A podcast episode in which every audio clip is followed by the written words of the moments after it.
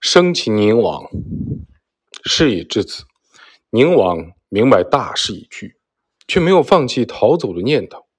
他泪别楼妃，感叹道：“昔人亡国，应听妇人之言，我为不听贤妃之言，以致如此。”楼妃泣不成声，只说道：“殿下保重，勿以妾为念。”说完，便与几名侍女一同跳入鄱阳湖自尽了。朱宸濠心中犹如刀绞。这时，万瑞找来一艘小船，朱宸濠换成便服，与万瑞一同坐上小船，在四名侍女的陪同下，冒着兵戈逃亡。此时，万安县知县王冕接到王阳明的密令。伪装成渔船，潜伏于芦苇丛中，看着前方匆匆而来的小船，便划了过去。周成豪看到渔船，高声叫嚷着：“渔翁渡我，当有厚报！”但刚一上船，渔船中便响起尖锐的哨声，官军船只接连不断的聚集而来。周成豪自知已无路可逃，于是。跳入湖中，欲图自杀，却因湖水太浅未果。官船上的兵士用长杆挑住周成好的衣服，将其捉住。武文定、邢勋等人乘胜追击，杀入叛军阵中，擒获宁王的世子、郡王大哥、将军、仪兵和王氏宗族等，以及伪太师、国师、元帅、参赞、尚书、都督。都指挥千百户等官，又拿住李世石、刘养正、刘吉、涂钦、王伦、熊琼、卢岩、罗黄、丁馈、秦荣、葛江、刘勋、何唐等数百人。此外，还抓住了因遭朱宸濠胁迫而跟从叛军的前镇守太监王弘、兼巡按抚使。王金，兼按察使杨章，兼主事金山，兼参政陈杲，前佥事王丑、潘鹏，前布政使司梁臣，前都指挥侠文马季、白昂等人。王伦继学跳湖自杀。此外，据年谱记载，王阳明官军擒拿斩杀叛军三千余人，落水而死的叛军两万余人。叛军的衣服、武器、财物和漂浮的尸体遍布方圆十余里的水面。叛军乘坐数百艘战船四散逃亡，王阳明军分头追击。二十七日，于桥舍赶上叛军船只，大破之。此外，王阳明还出动别动队，与昌邑和吴城搜捕余孽，在吴城大破叛军。斩下叛军首级千余克。二十八日，知府陈怀等人与鄱阳湖沿岸的残敌交战，斩敌首千余克。据正德十五年三月四日发布的《开报征番公赐赃帐资》中记载，在平定陈豪之乱时，生擒叛党首领四百名，叛军士兵六千二百七十九名。跟从叛军六千一百七十五名，斩杀叛军首级四千四百五十九颗，烧毁叛军战船七百四十六艘。在鄱阳湖上取得大胜的王阳明，曾经写下一首意气昂扬的《鄱阳战报》：“甲马秋惊鼓角风，旌旗小佛震云虹。”秦王赶在粉怀后，恋却真随江汉东。群丑慢老同废犬，九重端河是飞龙。捐哀未遂愁沧海，定揽先须半赤松。诗中最后一句提到的赤松，是古代有名的隐士。王阳明是在这里。再次表达了自己归乡隐遁的愿望，说是归隐，但王阳明的志向并非真归隐，而是希望能够回到故乡，享受和门人弟子讲学的乐趣。战斗结束以后，位于鄱阳湖北端的湖口县知县张玄美将王阳明请到县城中，而王冕则将朱宸濠带入城内，献给王阳明。看到洁净的街道和整齐的军列，朱宸濠笑道：“此是我家事，何劳王都堂这等费心？”见到王阳明之后，朱宸濠拱手施礼。说道：“好做差了事，死自甘心。但娄妃每每苦谏误判，乃贤妃也，以投水而死，望善葬之。”王阳明派遣中军官与宁王宫中的一名差人前往勘察，发现渔舟上载着一具尸体，尸体身着华贵的服饰，但衣服。用丝线秘密的缝合起来。宫中差人立刻认出正是娄妃。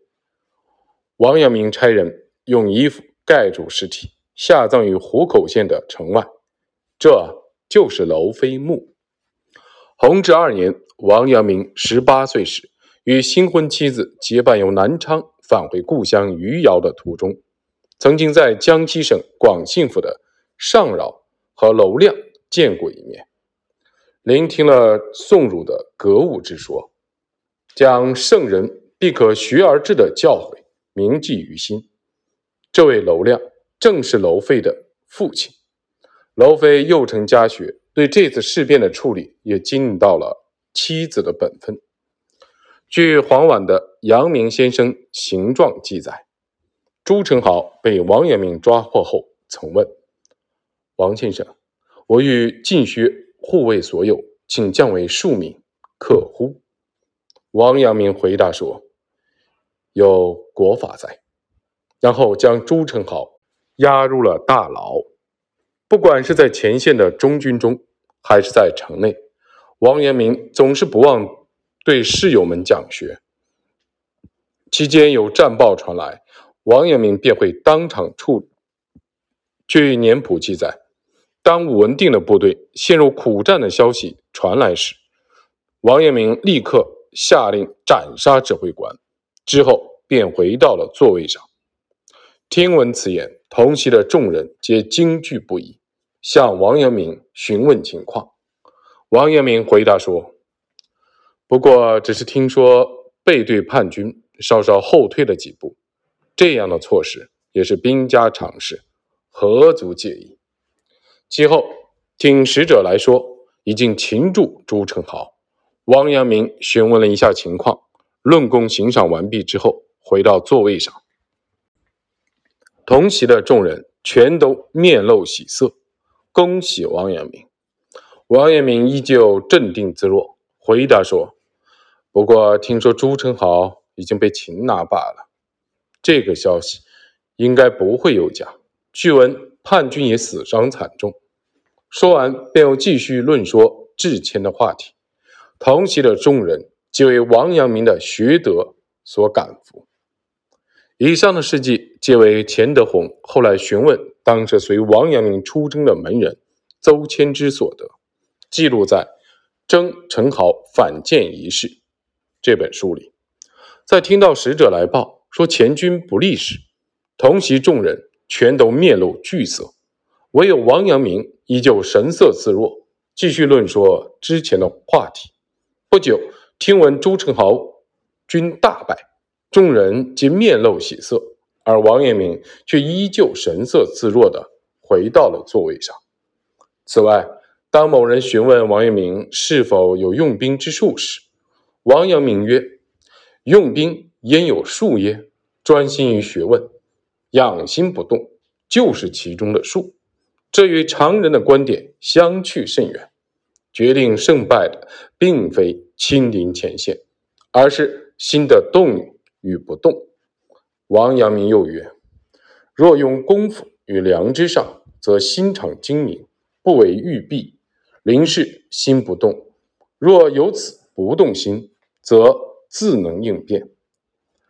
在此先提一句，在钱德洪失事王阳明的八年间，门人常会就作战的经验向王阳明提出各种问题，而王阳明却默然不语，从不作答。据年谱记载，王阳明在吉安府城中以待时机时，邹谦之曾问道。文豪又叶方兵夹攻吉安，必从豪望风败，可以寻常计乎？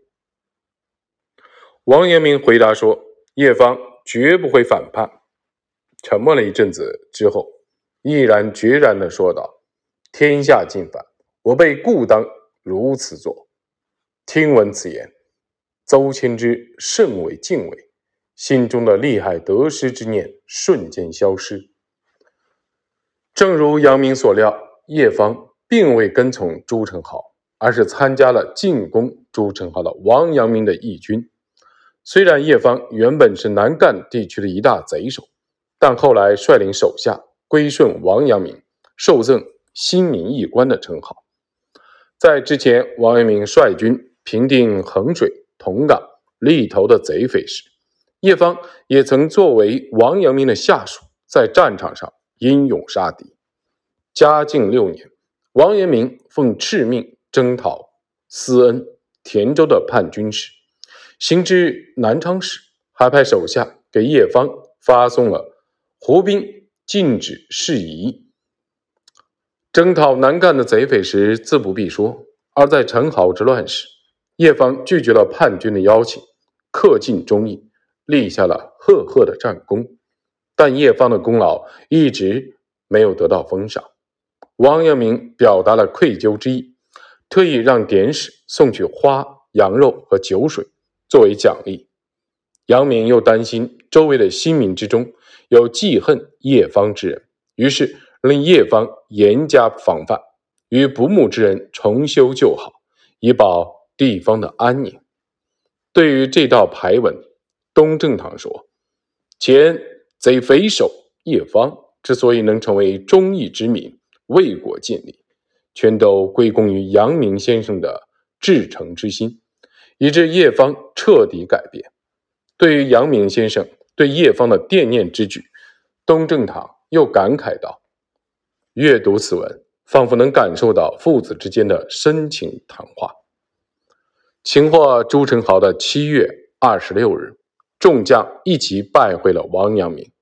王阳明走下大堂，首先扶起武文定的双手，说道：“今番破贼，足下之功居多，本院即当首立，必有不次之着。”文定回答说：“仗圣天子洪福，老大人妙算，知府何功之有？”王阳明又道。斩阵先登，人所共知，不必过谦。之后，王阳明又分别温言抚慰了邢询、于恩等诸将，恳切的慰劳他们，众人皆欢喜而退。第二天，王阳明在军中整理军务时，接到了中军官的报告。报告中说，率军攻打九江和南康的知府陈怀和曾玉等人，皆破城凯旋。陈怀斩杀了朱宸濠任命的伪太守，叛军将领徐九宁、知县何世峰打开城门迎接官军入城，城中的叛军余孽皆被扫平。南康百姓听说曾宇率领的官军逼近城门，于是一拥而上，杀掉了伪太守陈贤，叛军余孽也被彻底的铲除。就这样。九江和南康二府也被平稳地夺回了。当时，邹谦之拜见王阳明，恭贺道：“窃喜老师成百世之功，名扬千载。”王阳明回答说：“公何敢言？窃喜昨晚沉睡，盖自闻报后，小夜交劳，致仕使得安枕矣。”当日。王阳明下令全军返回，进驻南昌城。听闻王阳明凯旋，南昌城内数万军民发出响天彻地的欢呼声，欢迎王阳明军的到来。朱宸濠则被压在一顶小轿之中，其余叛军全部被拘禁于囚车里，有军兵看押，士卒刀枪出鞘，甲胄泛光。行至中街，路旁百姓皆以手负额，欢呼道：“我等今日放脱倒悬之苦，皆王都爷之赐也。”据《皇明大儒王阳明先生出身靖乱录》记载。后人为颂扬王阳明之功，曾题诗一首：“指挥谈笑却来矣，千古何人似钟尼？旬日之间除叛贼，真汝作用果然奇。”